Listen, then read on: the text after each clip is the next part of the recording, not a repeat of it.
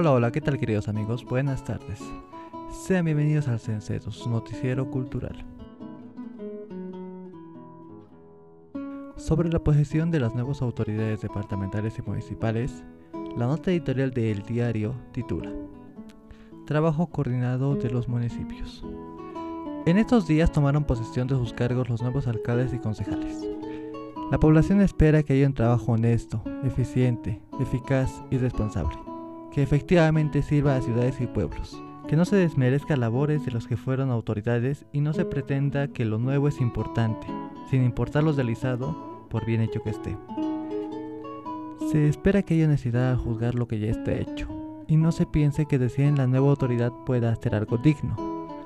Es preciso partir de que toda persona, por principio moral, puede y debe obrar honrado y responsablemente. Que todo lo que haya estado bajo su responsabilidad pueda responder a ser necesario y urgente. Es decir, no prejuzgar ni concebir la idea de que todo está mal, cuando a simple vista se establece lo contrario y no hay motivo para reproches. Quienes asuman cargos en los próximos días deberán hacerlo con el propósito de demostrar eficacia, eficiencia, honestidad en lo que hagan, que no lo hagan con la idea de ser perfectos, porque no lo son son seres humanos sujetos a afabilidades, como cualquier otro. Entonces, que actúen con el mismo sentido de caridad que tendrían para sí mismos al juzgar las conductas y comportamientos de los demás. Sería tiempo de que los políticos que asuman los cargos municipales renuncien a la petulancia de creer que su nueva situación los hará irreemplazables y capaces de labores perfectas, que entiendan que estarán a servicio de ciudades o pueblos y están obligados a comportarse honestos y responsables. Hace algunos días, unos electos han demostrado actitudes negativas al denigrar o siquiera criticar drásticamente las labores de quienes reemplazarán. Esa conducta no es digna, ni mucho más si no se ha comprobado deliberadamente lo comentado, tan solo por mostrarse digno de la función a asumir.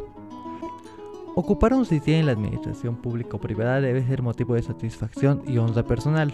No se puede utilizar para disminuir a alguien, especialmente cuando se tiene pruebas de los comentarios antojadizos que lastiman la honra y dignidad ajenos. Respetar a los demás es hacerlo a sí mismo, y es a la vez cultivar y merecer respeto ajeno, especialmente cuando se cumple el tiempo de una misión encomendada y que ha sido circunstancial. Las municipalidades, y a su vez las gobernaciones, tienen que trabajar atendiendo y sirviendo las funciones encomendadas, ya que el cargo no debe estar a su servicio, sino de las ciudades, pueblos y provincias. De lo contrario, es petulancia y deshonestidad. Es importante comprender que el trabajo en servicios del bien común es y debe ser honroso, y por ello mismo pasajero y circunstancial. En toda gestión, quienes cumplen una función deben hacerlo con eficacia, eficiencia y honradez. De otro modo, por cualquier conducta indebida, esta debe ser sancionada con drasticidad, con miras a sentar precedentes y llegar a un final digno, pues toda misión cumplida es prueba del amor, respeto y responsabilidad.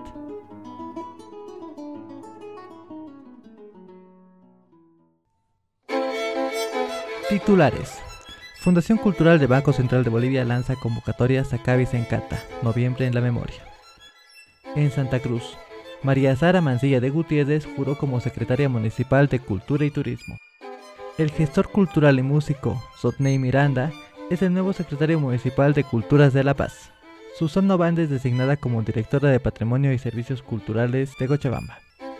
Plataforma digital inédita recibe textos bolivianos de teatro, danza y títeres. Taller de creatividad infantil en el proyecto Martadero.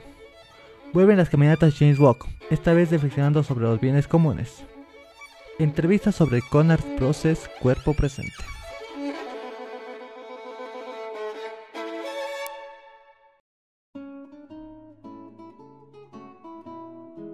Nacional.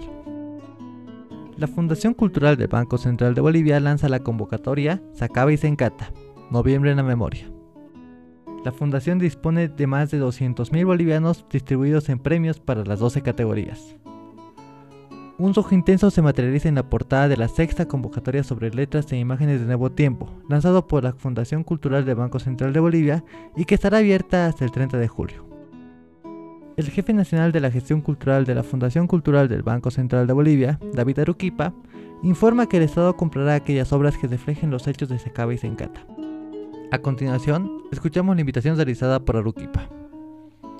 Bueno, hoy día estamos aquí en Cochabamba, la Fundación Cultural del Banco Central de Bolivia, ¿no? atiende a todos los repositorios nacionales que están a su cargo y, a, los centros culturales. Es por ello que atendiendo también la demanda del sector artístico cultural, pues se lanza esta convocatoria, esta sexta convocatoria de letras e imágenes de Nuevo Tiempo, que está dedicada a estos hechos de Sacaba y Sencata que quedan en la memoria de los ciudadanos y las ciudadanas. Y el sector artístico y cultural, pues pues tiene mucho que decir. Han planteado que ya desde la poesía, desde el cuento, desde la dramaturgia, desde los ensayos, han estado planteando eh, ciertos elementos y por eso que estamos abriendo esta oportunidad para reflexionar ¿no? desde el arte y la cultura sobre estos hechos, porque sabemos que este tema ha marcado un antes y un después en nuestra historia boliviana, sabemos que estos hechos de violación a los derechos humanos no pueden volver a suceder y es por ello que los eh, artistas, como siempre han reaccionado ante estos, ante estos hechos, pues les invitamos a que puedan participar, puedan reflexionar y también puedan poner en la memoria que estos hechos pues no sucedan más en nuestro país. Entonces por ello hasta el 30 de julio estamos invitando a todos los gestores culturales, ensayistas, investigadores, eh, también gestores culturales, para que juntos podamos reflexionar y dejar por escrito, porque las publicaciones de los ganadores del primero y segundo lugar, pues eh, serán presentados también en el mes de noviembre en todo el país y tendrán eh, este año en Letras e Imágenes de Nuevo Tiempo un premio ¿no? a los mejores trabajos. El primer y segundo lugar pues serán recompensados ¿no? por eh, su trabajo ¿no? con una adquisición de las obras de 10 mil bolivianos para el primer lugar y 7 mil para el segundo lugar, además de la publicación y la presentación de los trabajos en todo el país y a nivel internacional. En Santa Cruz, María Sara Mancilla de Gutiérrez juró como secretaria municipal de Cultura y Turismo. La escritora y gestora cultural confirmó que aceptó la invitación de Johnny Fernández para asumir ese cargo. El deber. La escritora y gestora cultural, Sara Mancilla, será la nueva secretaria municipal de Culturas. El jueves estuve en la oficina del señor alcalde y acepté la invitación. Me siento totalmente preparada para ese trabajo. Me han invitado a las ligas mayores y eso para mí es muy importante. El reto será conmigo misma, dijo Mancilla. La actual presidenta de la Cámara Departamental del Libro dijo que no llega con las manos vacías, ya que tiene un plan que espera aplicar. Una de mis primeras medidas será realizar una total reestructuración de la Secretaría Municipal de Culturas. Es muy importante realizar un trabajo transversal con todas las otras secretarías de la alcaldía. La cultura tiene que estar presente en la planificación de todas ellas, indicó. Una destacada gestora cultural. María Sara Mancilla nació el 4 de agosto de 1950 en Santa Cruz de la Sierra. Sus estudios primarios y secundarios los realizó en el Colegio Santana y la carrera de enfermería en Canadá y en Estados Unidos. Ha participado en varios concursos literarios. Escribió el himno del Colegio Santa Cruz Copelme School en el año 1998 y ganó el primer premio de concurso navideño auspiciado por el diario El Nuevo Día el año 2005. Está casada con Eduardo Gutiérrez y tiene cuatro hijos y tres nietos. En el año 2008 presentó en la Feria Internacional del Libro de Santa Cruz su primer libro de la saga Benjamín, titulado Benjamín y el séptimo cofre de oro. Luego presentó Benjamín y el bastón de Zenón el año 2009 y en el 2010 presentó su tercero de la saga, Benjamín y los cantos en el bosque. Tiene un fondo editorial y el Centro Cultural Benjamín. Presidió la Sociedad Cruceña de Escritores, 2010-2014 la Cámara Departamental del Libro 2014-2018 y la Asociación Pro Arte y Cultura 2015-2018. Fue elegida como presidenta de la Cámara Departamental del Libro, cargo que actualmente ejerce.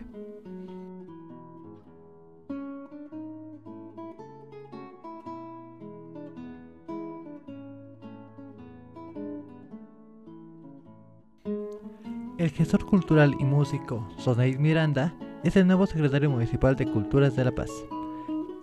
La nueva autoridad apuesta por dar continuidad al proceso que se desarrolla desde hace 20 años.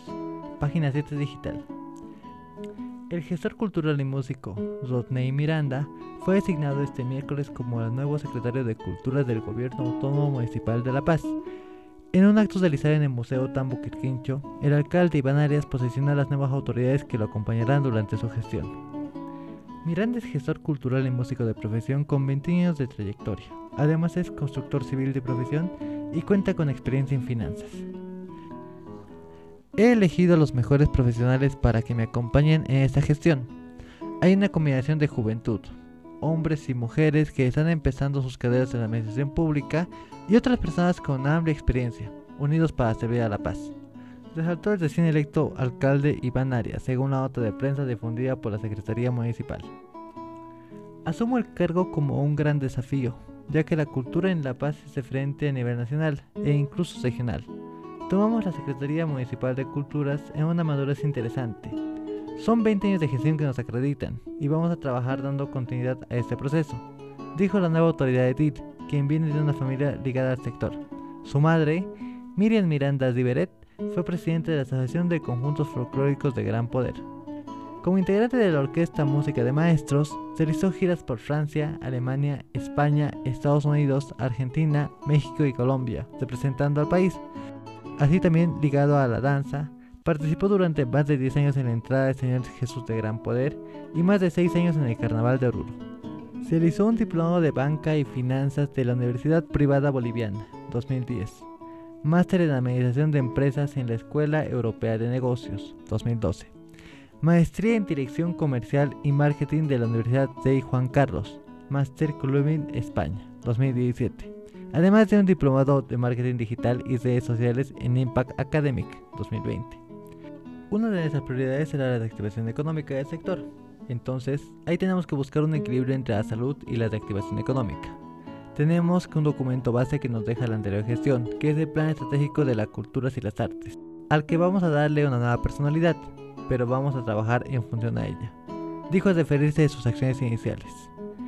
Respecto a qué puede esperar los trabajadores de las culturas, Miranda aseguró que aunque ya hubo reuniones previos con varios sectores durante el periodo de transición, Vamos a tener siempre las puertas abiertas, vamos a trabajar con ellos y vamos a escucharlos. Hay que conocer las necesidades que tienen los diferentes sectores de las culturas y vamos a ver de dar respuestas. Aseguró también que su gestión estará guiada, por ejemplo, en la Agenda 21 de la Cultura, el primer documento con vocación mundial que apuesta por establecer las bases de un compromiso de las ciudades y gobiernos locales por el desarrollo cultural. Vamos a pasar una pequeña pausa, queridos amigos, y enseguida retornamos. No se despegue del censo por Radio Mugido.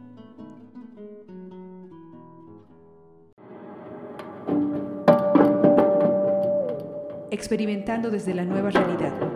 Gunnar Process 2021 Cuerpo Presente, del 8 al 15 de mayo. Para más información visita conar.martadero.org.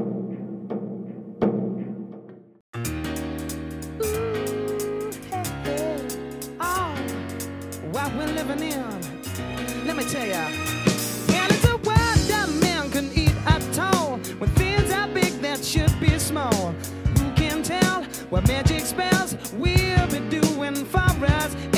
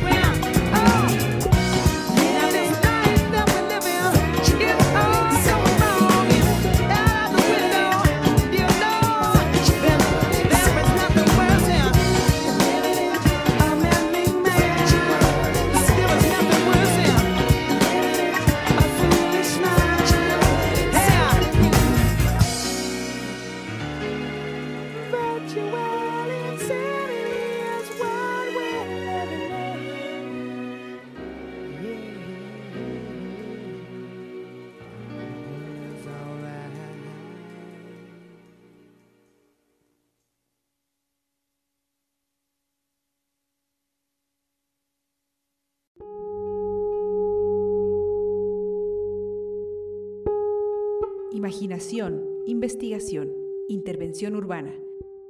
CONAR Proces 2021, cuerpo presente, del 8 al 15 de mayo. Para más información visita conar.martadero.org.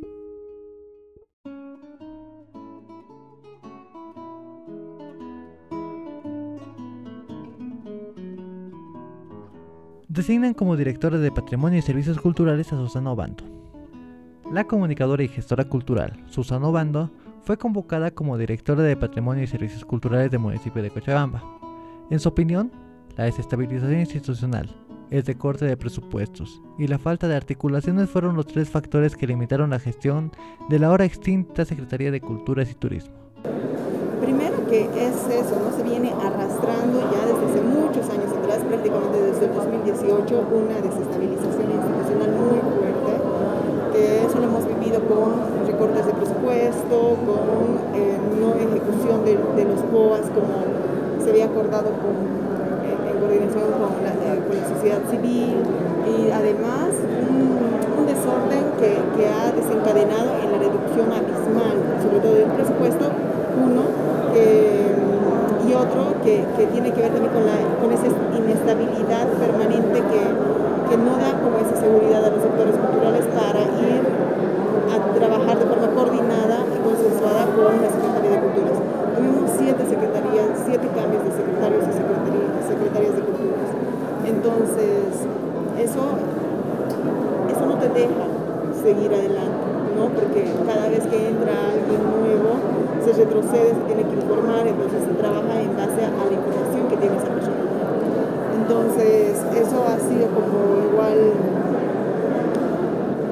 un, inter, un muy fuerte porque no ha dejado de desarrollar quizás los proyectos conjuntos que se podía realizar de forma más fluida, ¿no? como corresponde en cualquier institución pública. A pesar de los cambios, hemos podido lograr como sociedad civil igual generar un diálogo permanente con, con todos los secretarios y secretarias de cultura una tarea ardua porque hemos tenido que estar varios de nosotros en constantes reuniones para poner al tanto a las autoridades de lo que estábamos haciendo como sociedad civil en coordinación con la institución pública. Entonces, obviamente eso es como una, se tiene como experiencia, se tiene ya esa experiencia de no poder generar una fluidez y un diálogo permanente con una institución como tal, ¿no? porque hemos, más allá de, las, de la institución también están las personas entonces hemos, eh, teníamos que volver a empezar, como se dice, con, cada gestión, dentro de una misma gestión, o sea, con cada persona dentro de una misma desgaste, ha sido también como un retroceso para lo que veníamos realizando. La ley ya lo, hubiésemos promulgado, ¿no? si no teníamos estos constantes cambios, porque depende mucho de la actuación política de, de las autoridades para poderlas promulgar una normativa y más allá de la normativa para poder hacer gestión. ¿no? Pasado había como cuatro o cinco secretarías que tienen que y aparte sí.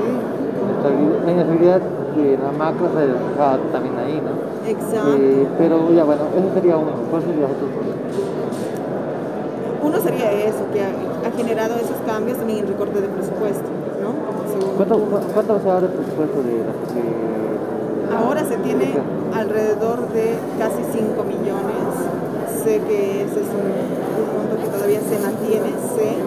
Igual voy a, voy a es lo primero que, estamos eh, trabajando. Y eh, en 2017, 2016 se tenía hasta, datos, pero te puedo pasar la tablita. Entre el 2017 y 2018 se tenía hasta 29 mil videojuegos afiliados, ¿no? Entonces, eh, de, tú ves la diferencia abismal de la reducción de presupuesto.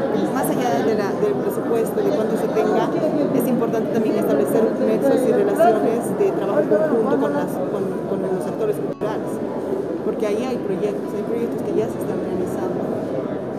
Sin embargo, creo yo que eh, no se ha aprovechado lo suficiente, en el buen sentido de la palabra aprovechado, de generar esa articulación permanente con el sector, ¿no? porque creemos que la institución pública tiene que ser como una isla. ¿no? Entonces yo tengo la, la, la proyección, sobre todo vengo también parte del sector, de que la institución pública debe ser algo, debe ser una institución que esté también en constante dinámica con el resto del sector, ¿no? Porque una institución pública tiene que generar como una gestión administrativa como aislada, cuando hay centros y espacios culturales independientes que se están articulando y por qué no también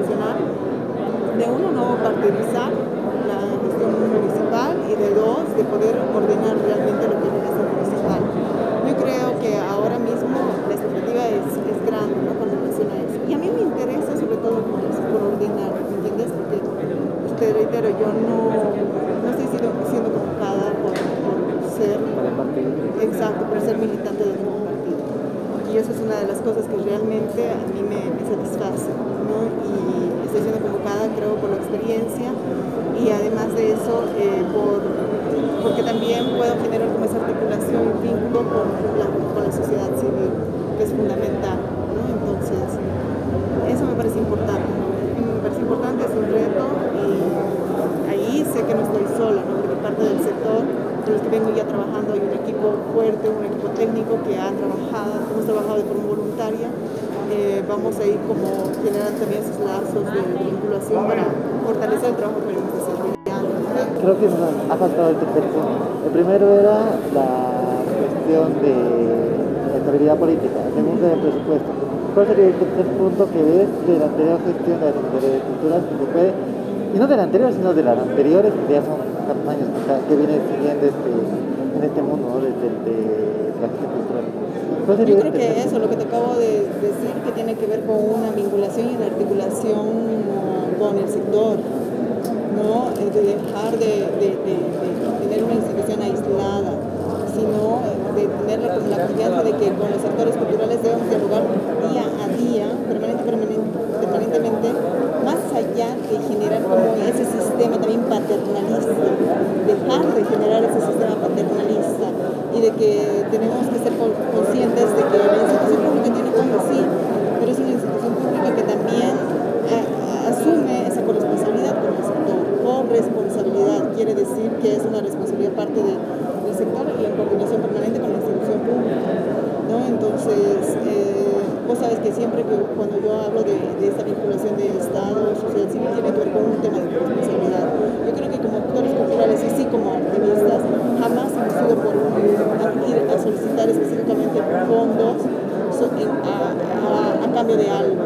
No, no ha sido así. Si se ha dado apertura a través de fondos concursables, a través de alguna intención de poder eh, meter los proyectos dentro del POA, en fin, muchos, muchos aspectos que, que tiene también la Casa de la Cultura, hemos eh, desarrollado una capacidad muy fuerte de, ser corresponsables, ¿no? O sea, y en eso sabes que de lo que venimos haciendo, también vinculado al trabajo que venimos desarrollando, desde las intervenciones en espacios públicos, desde el trabajo, eh, para poder realizar una promulgación de ley, para poder eh, generar un plan integral de culturas y demás, hemos venido desarrollando con esa responsabilidad que tenemos.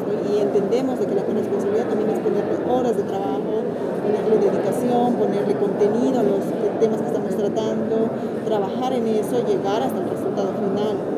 ¿no? Entonces también es un ejercicio, es un ejercicio, y ese ejercicio hay que motivarlo y hay que fortalecerlo dentro de lo que es la gestión creo yo, y más sobre todo en un sector eh, de una casa de culturas que tiene actores culturales con un intelecto y capacidades y herramientas muy potentes, potentes. No quiero decir que las, las otras, los otros sectores no lo tengan, para nada, sino que es un sector que sobre todo está bien empoderado, está bien organizado, tiene esta naturaleza de poder gestionar la cultura eh, de forma independiente, sobre todo, ¿no? en un país donde no tenemos como las condiciones suficientes. Entonces esas condiciones hay que, generarlas de forma conjunta.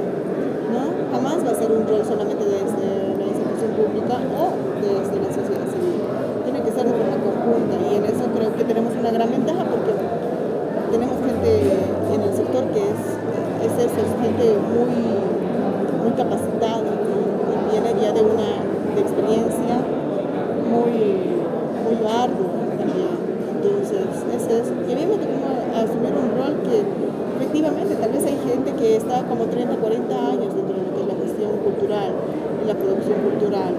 Y entonces tenemos que trabajar también con esa gente porque es como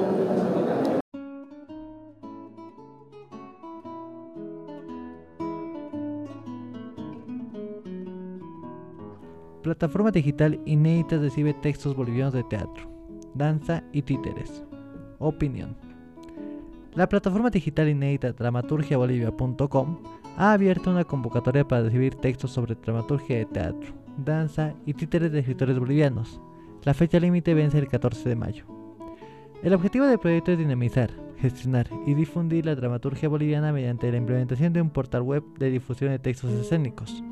La dramaturgia boliviana no es un la dramaturgia boliviana no es muy extensa, sí, pero esperemos venir al menos 50 textos de teatro, danza y títeres, refirió Jorge Lanes, gestor de la misma.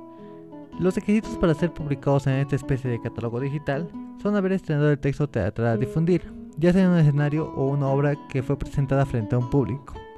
Los organizadores no consideran estrenos teatrales a las lecturas dramatizadas, sea en montajes o ensayos abiertos, los interesados pueden encontrar el formulario de inscripción en la página de Facebook Dramaturgia Bolivia. La plataforma funciona desde septiembre del año pasado, con un financiamiento obtenido gracias a su victoria en una de las categorías del Fondo Concursable de las Culturas y las Artes, FOCUART. El sitio web ya cuenta con escritos de autores de nombre como Abigail, como Abigail Villafán, Marco Loaiza, Fernando Arce, Denis Arancibia, Jorge Alanis, Camino Orioste, Claudia It y Diego Aramburo, entre otros. Fueron parte de la primera selección que implicaba solo contactar con los autores y coordinar la publicación. En esta segunda etapa, queremos abarcar a danza y títeres, textos poco difundidos, refirió Jorge Alanis, uno de los creadores de Dramaturgia Bolivia. Agenda Cultural Taller de Creatividad Infantil en el proyecto Martadero se desarrollará un taller de creatividad infantil dirigida a niñas, niños y adolescentes. Este taller de cuatro meses de duración busca desarrollar habilidades cognitivas y sociales en los asistentes mediante el aprendizaje de técnicas teatrales. Para conocer más detalles nos contactamos con su organizadora, Alina Rojas. Claro que sí.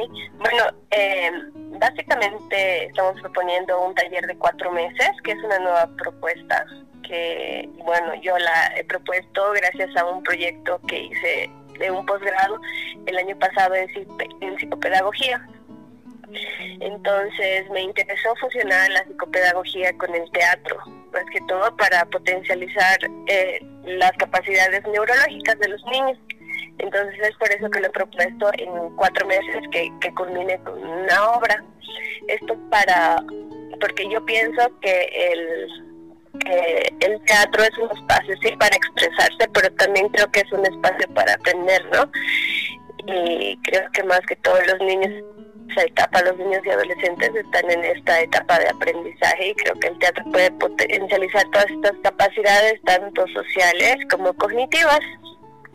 Entonces, creo que va a ser la primera vez que igual en el Martadero se hace la como que esta primera versión de un taller de teatro para niños y adolescentes de cuatro meses, ¿no? Que va a culminar con una pequeña obra de teatro. Eh, súper, qué, qué, qué, interesante la temática. Eh, si nos puedes contar para qué edad está abierto este, este taller de niños. Bueno, el, están, los estamos dividiendo en dos grupos. El primer grupo que es de 5 a 9 años y el segundo grupo de 10 a 15 años, que ya entrarían los adolescentes.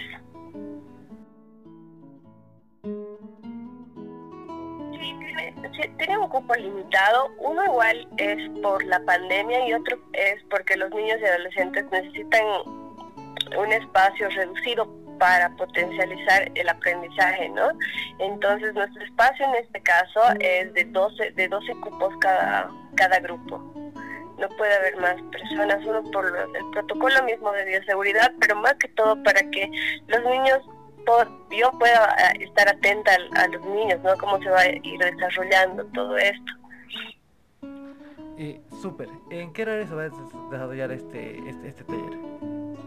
Es lunes, miércoles y viernes. El primer grupo de 5 a 9 años entra a las 2 de la tarde hasta las 3 y el segundo grupo de niños de 10 años hasta los 15 años entran a las 2 y media y salen a las 3 y media. Súper, quizás los papás quieren comunicarse contigo para poder eh, saber cómo están sus hijos y demás. ¿Con qué número pueden comunicarse eh, para descripciones de este taller? Mi, número es el 79 39 4308. Directamente se comunican con el número, hacemos la preinscripción y el día miércoles, el 12, lo hacemos formalmente. La inscripción es necesario sí o sí que se haga la preinscripción.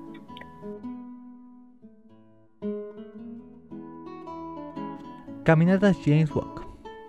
El taller de acupuntura urbana organiza la primera versión de la caminata James Walk del año, esta vez bajo la temática de los bienes comunes. Esta actividad iniciará en el pasaje San Rafael este sábado 8 de mayo a las 9 de la mañana. Para conocer más detalles sobre el mismo, hablamos con nuestra compañera de trabajo, Claudia Silva. Bueno, este fin de semana vamos a tener el primer James Walk del año. Eh, los James Walk son eh, unas caminatas que se realizan a nivel mundial en eh, justamente el mes aniversario de la activista pensadora urbana Jane Jacobs. Y se lo realiza, como te digo, en todo el mundo porque el objetivo es fomentar la caminata y descubrir o redescubrir la ciudad en sus diferentes ángulos que quizás por la dinámica que hemos adoptado, ocupada, apresurada o simplemente no nos fijamos en esos detalles, pues estamos perdiendo ese valor que tienen eh, estos elementos de la ciudad, estas situaciones de la ciudad. Entonces se invita a caminar. ¿Cuál va a ser el recorrido que van a, eh, van a estar con, este, con esta caminata? El recorrido que se va a realizar comienza en el pasaje San Rafael y va eh, recorrer eh, alrededor de la ciclovía hasta la plazuela del Granado y de ahí hasta la costanera donde es el río Rocha. Este recorrido se lo he escogido porque la temática de este año, de esta primera versión del 2021, es la ciudad y sus comunes. ¿Por qué? Hemos estado hablando muchísimo de los bienes comunes, que son aquellos eh, elementos, son aquellas situaciones, aquellos beneficios de los cuales gozamos todas y todos y que forma parte eh, de nuestro entorno, de nuestro vivir diario y que tenemos la responsabilidad de cuidarlo y preservarlo y conservarlo, no solo para que nosotros sigamos beneficiándonos de eso, sino el resto de, la ciudadanía y generaciones futuras. Entonces, la idea de esta caminata es reflexionar sobre algunos comunes que son eh, muy fáciles de detectar en nuestra ciudad, que especialmente en este último tiempo, en estos últimos años, se ha visto eh, una puesta en valor de esos espacios, de esos elementos, por parte de ciudadanía activa y creativa.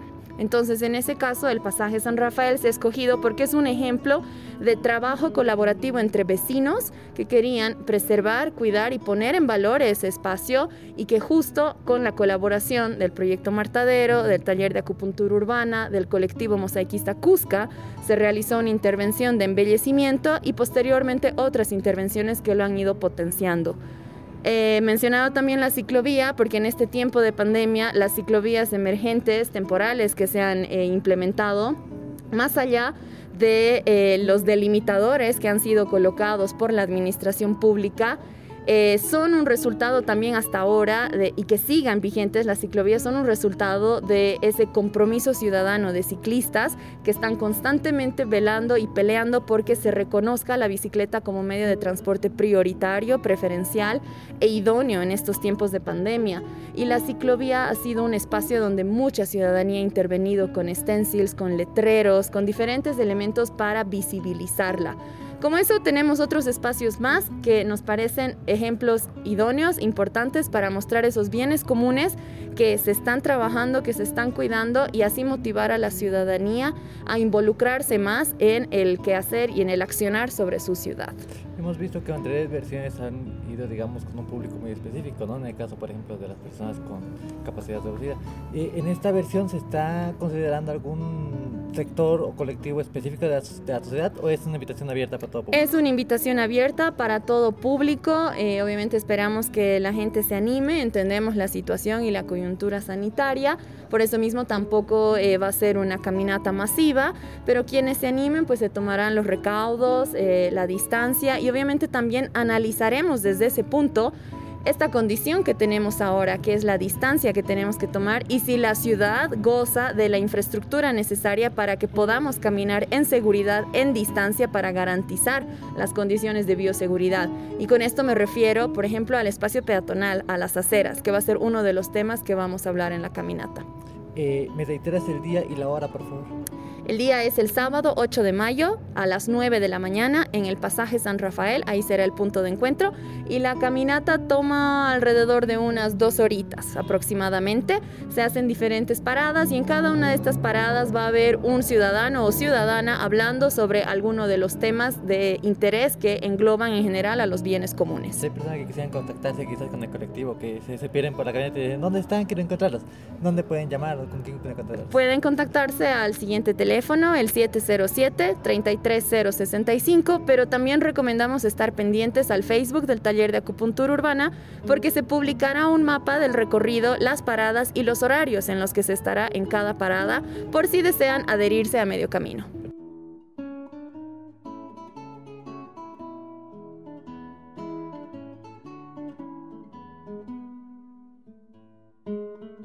Con Proces Cuerpo Presente explora creación performática en intervención urbana. El proyecto Martadero es el encuentro de arte contemporáneo con Proces Cuerpo Presente, a realizarse el 8 y 16 de mayo en diferentes puntos del espacio público de la ciudad de Cochabamba. El concepto a trabajar por los artistas invitados en esta versión es la creación suite específica. El programa de edición urbana, conducido por Leite Udubiri, realizó una entrevista a los artistas curadores de esta versión, Manu Estrada y Malena Rodríguez, la cual pasaremos a continuación. En Radiación Urbana, la entrevista.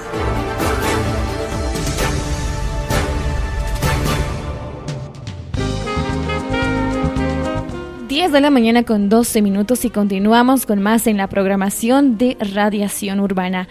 Y bueno, así como es importante hablar de salud, también es importante hablar de arte, de cultura. Y ya tenemos nuestra segunda entrevista en la mañana del día de hoy y voy a dar la bienvenida a dos personajes muy importantes. Manu Estrada, mm, que es músico y curador de un evento que a continuación le vamos a dar a conocer, y también Malena Rodríguez, es artista escénica y curador también de este evento que ya lo vamos a dar a conocer. Entonces le vamos a dar la bienvenida y los buenos días a ambas personas. Empezamos contigo, Malena. Gracias. Eh, buenos días toda la audiencia. Em, pues sí, estamos acá para hacer una invitación al, la población cochabambina a ser parte de ConArt Process Cuerpo Presente, que es un encuentro de arte contemporáneo realizado eh, que, tiene muchos años de, trayectoria, está gestionado, producido y diseñado por Proyecto Martadero. Eh, la versión de este año que nos toca llevar adelante a Manu y a mi persona em, trabaja bajo el concepto de intervenciones urbanas, performance y obras site specific. Esto quiere decir obras que están pensadas y diseñadas para un sitio específico. Muy bien. Asimismo, la bienvenida y los buenos días a Mano.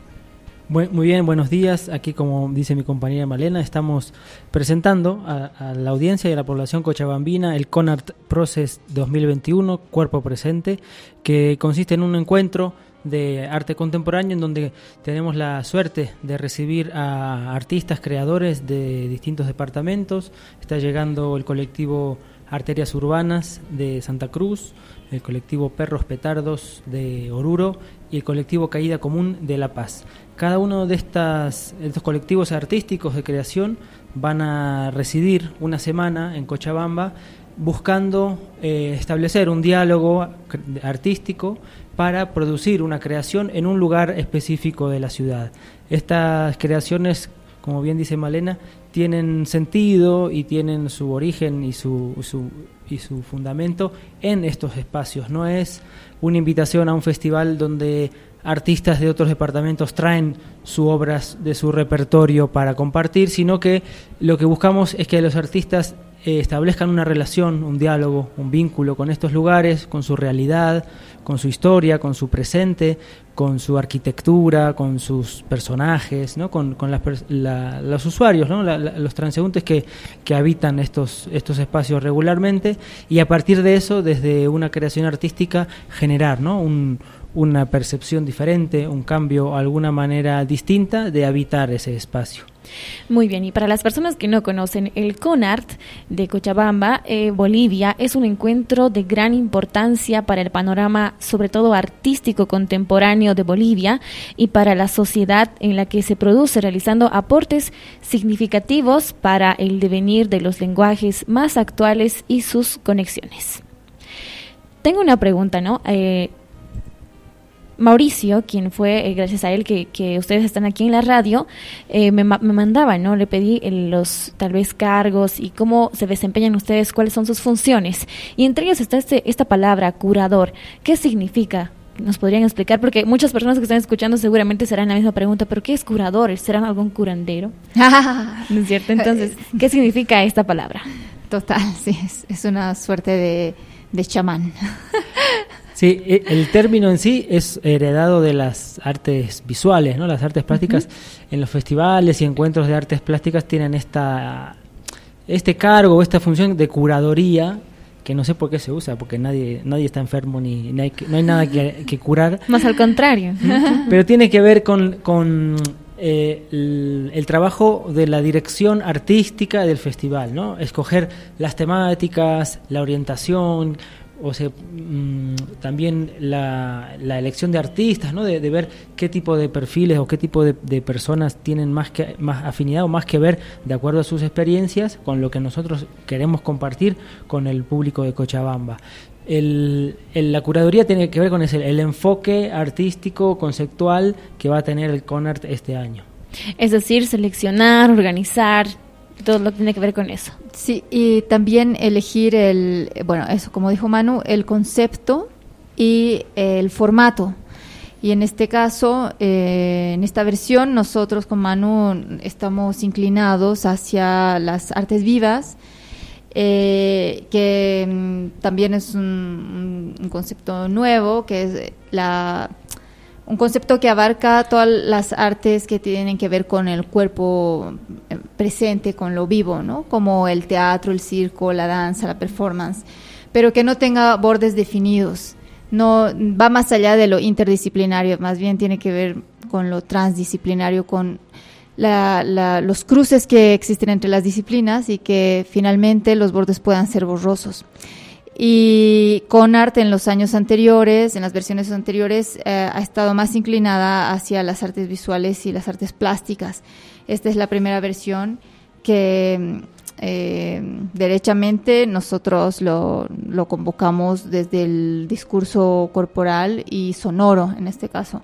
Manu es el coordinador del área de, música, de artes sonoras em, del proyecto Martadero. Yo soy la coordinadora del área de danza y performance. Entonces nosotros queremos entrar en un diálogo desde nuestras disciplinas y la invitación a los artistas es desde este lugar. A cualquier tipo de artista. Eh, Tomando en cuenta, claro, los parámetros que hace un momento mencionábamos. Sí, sí, son artistas que vienen trabajando en estas líneas, eh, tanto de arte sonoro como de performance.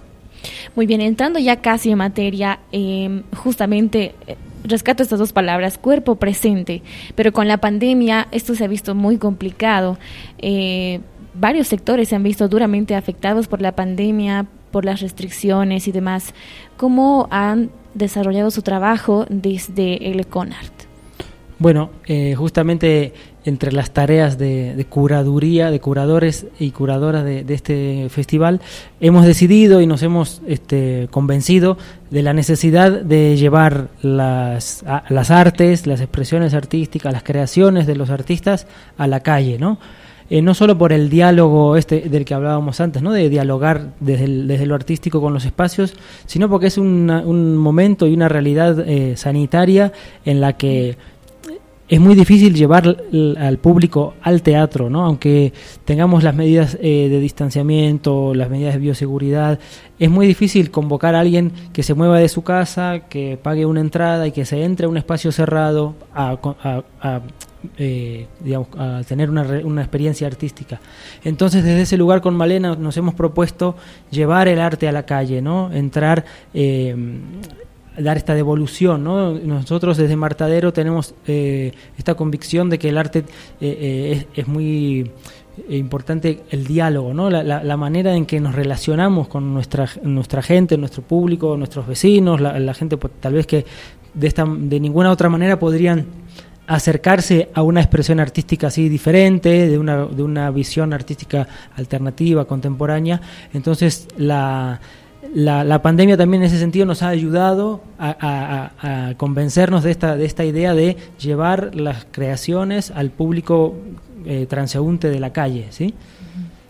Y, claro, eh, también esto que mencionabas, eh, cuerpo presente, sí, las artes hemos, han estado eh, como todas las otras áreas, casi un año en el espacio virtual, ¿no? Sin actividades, sin actividades, por justamente las redes sociales y demás. Entonces ahora e, esto es como un, detonador. ¿Qué pasa? ¿Cuáles son las nuevas maneras de relacionarnos con este otro y esta otra eh, persona estando presentes en el mismo en el mismo espacio, ¿no? Como volver a, lo vivo y a lo tangible. Un poco esa era la idea. Y de momento, eh, después, posterior a la, al levantamiento de la cuarentena, las restricciones, poco a poco y demás, ¿cuál ha sido la respuesta por parte, como indicaba, de los transeúntes? ¿Cómo han recibido tal vez críticas, eh, buenas críticas, malas críticas, la aceptación del público? Eh, sí, justamente a, fines del año pasado empezamos con, esta idea, tuvimos unas muestras en distintas partes de la ciudad y la gente estaba muy agradecida. Eso fue la, primera impresión eh, que he recibido de muchas personas que estaban presenciando, era esto, ¿no? Agradecer, volver a estar eh, en, en una experiencia sensible, como es el arte, y y, seguros y seguras de algún modo, ¿no? Porque estábamos en un al aire libre, Entonces sí, la gente agradeció mucho volver a, a este acercamiento. A ver, a sentir, a vivir. Sí, sí, sí. Ya entrando en materia, ¿cuáles son las actividades que tiene el Econart?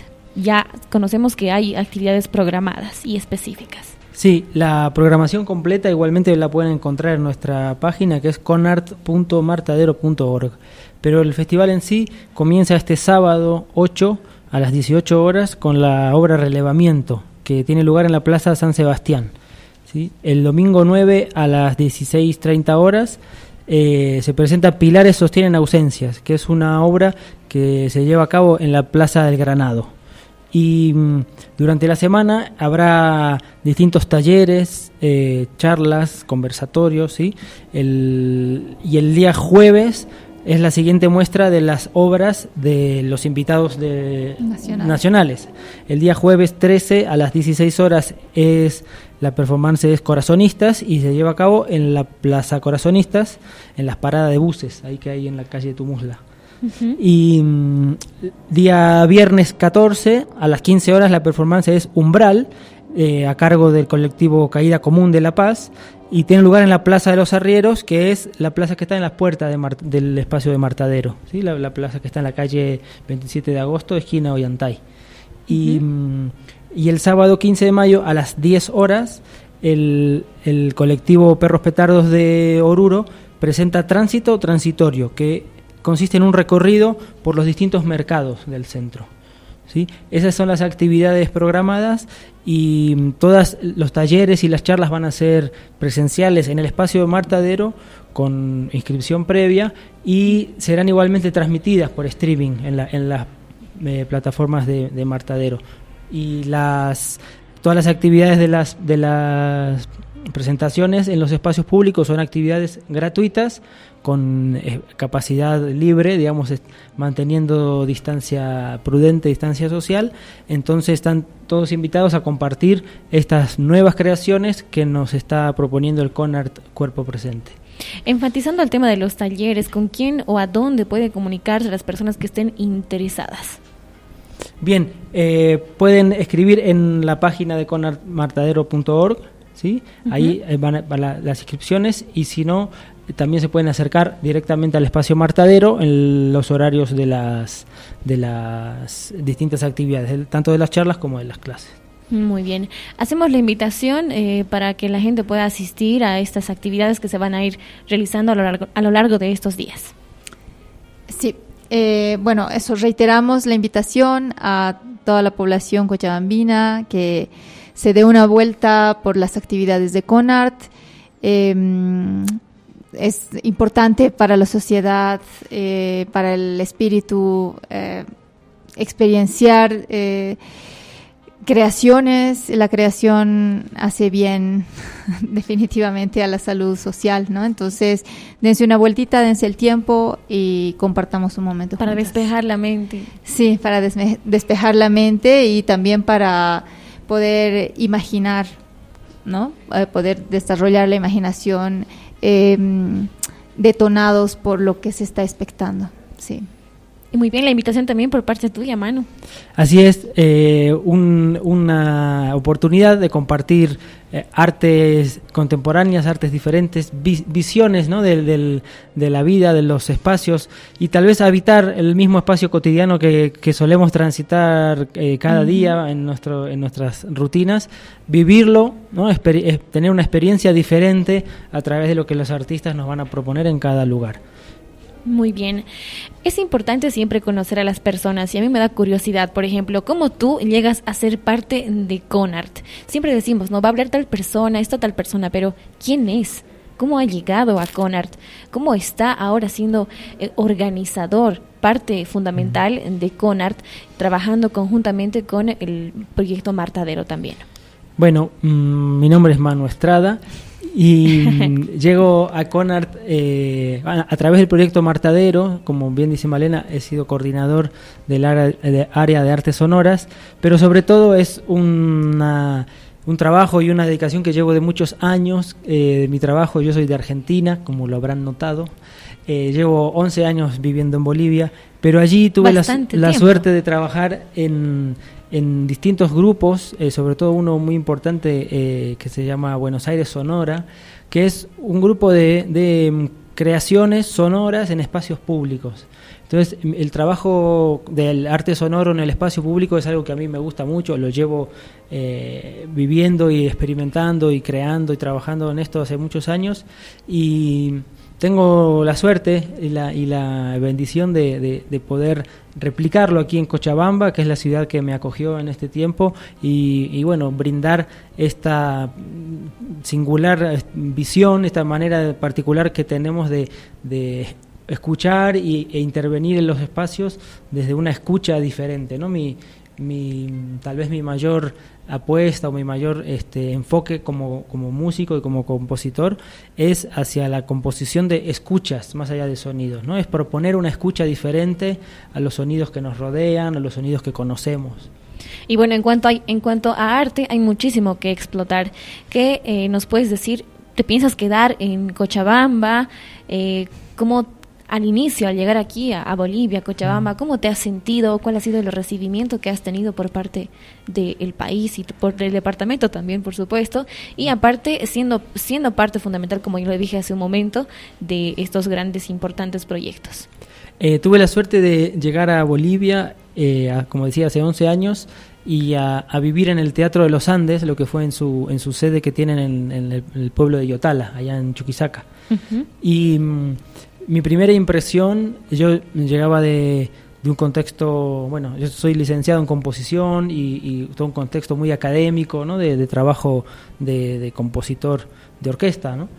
Y mm, llegué aquí a, a, Bolivia, ahí en el pueblo de Yotala, y viví, o sea, escuché muchísima música en directo, ¿no? Músicos tocando, muchísima más de la que estaba podía eh, conocer, pero no, no asistía a ningún concierto. ¿sí? Entonces, a mí eso es lo que me encanta de Bolivia. La música y los músicos están presentes en el cotidiano. ¿sí? Si es un bautismo, hay música. Si es un matrimonio, hay música. Un funeral, el aniversario de la OTV, la sede de los taxistas, todo tiene su, su música. Siempre hay una banda, un conjunto, aunque, bueno, como yo estaba ahí en el campo... O la guitarra, las guitarreadas que son aquí muy comunes. Entonces a mí me encantó esa vivencia de la música viva, ¿sí? En, por ahí la profesionalización que hay en Argentina de la música un poco eh, obliga, ¿no? O en la época en, lo que, en la que yo estaba allí, te obligaba que si querías ir a, ver música, asistir a un concierto, ¿no? un evento marcado, ¿no? Con un, hasta con una entrada y tal, ¿no? En cambio aquí la música estaba presente, viva y, palpita, ¿no? Entonces, ese ha sido el recibimiento. Y sí, sí, quiero quedarme en Cochabamba, ya son, eh, en Cochabamba son ocho años que estoy y es una ciudad maravillosa, una gente maravillosa y una música maravillosa. Bueno, qué linda experiencia la que compartes con mm. nosotros y esperemos en otra oportunidad tenerte para que nos puedas contar más de, todo lo que has vivido en estos 11 años en Bolivia. Bueno, asimismo a Vamos a pasar la pregunta a Malena. Eh, ¿Cómo has sido, has llegado a ser parte también importante de estos eh, proyectos? Em, bien, estoy, también vengo de fuera, viví 10 años en Chile, donde estudié y trabajé en danza contemporánea. Y bueno, a mi llegada eh, tuve un reencuentro con Proyecto Martadero y de este modo pasé a ser parte del eh, de la coordinación del área de danza, que hasta ese entonces no existía, existía solo el área de artes escénicas en general, que aglutinaba danza y teatro. Y eh, pues a mi llegada se eh, reestructuró y pudimos tener un área independiente de danza, pues la danza contemporánea es un mundo muy grande y tiene muchas aristas y muchas disciplinas que la alimentan. Em, y bueno, desde mi experiencia en Santiago también trabajé en, un, en una compañía importante de esta ciudad que se llama el Colectivo de Arte La Vitrina. Y mm, bueno, allí, eh, aparte de trabajar en la creación eh, de las obras, también trabajamos en gestión porque el espacio, bueno, teníamos un espacio propio con salas, con equipos y Trabajamos también en la parte formativa, eh, creando seminarios internacionales, flujo de, profesores y profesoras sudamericanos y también del mundo entero. Y eh, teníamos un festival que partimos, eh, yo participé de las cinco primeras versiones, que se llama Escenas al siglo XXI. Entonces allí podría decir que empezó mi, mi trabajo como curadora, que es un trabajo en el que siempre eh, se va aprendiendo, ¿no? No, no es algo terminado. Entonces ahí puede uno eh, tener líneas definidas de, las investigaciones que, que se están llevando a cabo, como las vanguardias o los intereses de, eh, también discursivos a nivel político. Y mm, desde ese lugar es que nos, bueno, eh, el año pasado por la pandemia con Manu eh, trabajamos juntos en tres creaciones, tres creaciones en espacios públicos y luego conversamos con el equipo de Martadero de qué tal sería si retomamos Conart desde un lugar eh, escénico, por decirlo de algún modo, y eh, en el espacio público. Entonces juntamos nuestras experiencias, eh, nuestras ideas de formato y concepto, y es así que este año nos lanzamos con este CONART que tiene estas características ¿no? de intervención urbana, cuerpo presente, performance y site specific. Muy bien, igual importantes actividades y importante tu aporte al mundo de la cultura, eh, el, arte y todo lo demás. ¿Cuál es el consejo, el mensaje que les puedes, les puedes transmitir a los jóvenes eh, quienes te están escuchando y aquellos que posiblemente estén iniciando también en este mundo del arte? Em, desde mi oficio, porque también el arte no es un hobby, para nosotros es nuestra profesión y pues es difícil que en Bolivia em, se pueda tener esta, esta idea de que el, arte es un trabajo porque hay pocas carreras de arte, por ejemplo, artes escénicas no existen en las universidades, siendo que en todos los países de Sudamérica sí existe la carrera de danza contemporánea o de teatro, de literatura, de filosofía, y acá estamos siempre un poquito atrás. esto dificulta que los jóvenes y, las jóvenes se motiven a continuar la carrera, ¿no? En este caso de artes escénicas, desde mi área puedo, podría hablar. Entonces, bueno, lo que sí eh, recomendaría es que vayan a, a espacios que les brinden talleres, que es lo con lo que contamos ahora, ¿no? Talleres de, de danza, de movimiento, de teatro, de expresión corporal, que entren en contacto con sus cuerpos, que hagan ejercicio físico, porque si existe un bienestar a nivel físico, existe creación, creatividad, existe concentración en los estudios. El arte es algo que integra la vida en general. No, no está separada de la vida, sino la vida en sí misma es un arte.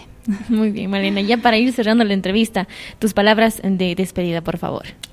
Eh, bien, me despido reiterando nuevamente la invitación a ser parte de este CONART, a embeberse un poco de las expresiones artísticas bolivianas. Es importante el apoyo de la población para que haya este feedback, este diálogo continuo entre creadores y transeúntes espectadores.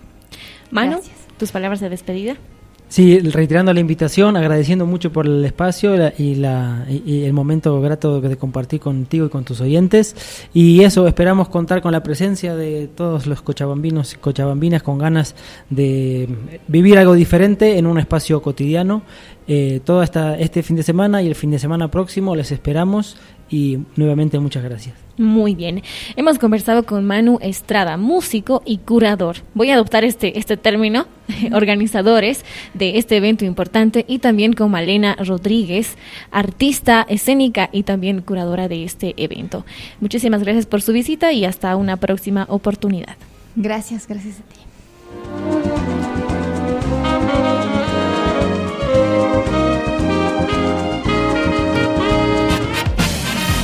Enseguida volvemos con más de radiación urbana.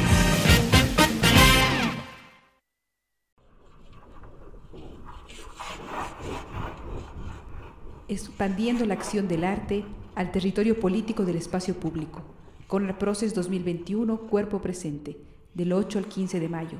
Para más información visita conar.martadero.org. Esta fue una producción de Zadio Mugido.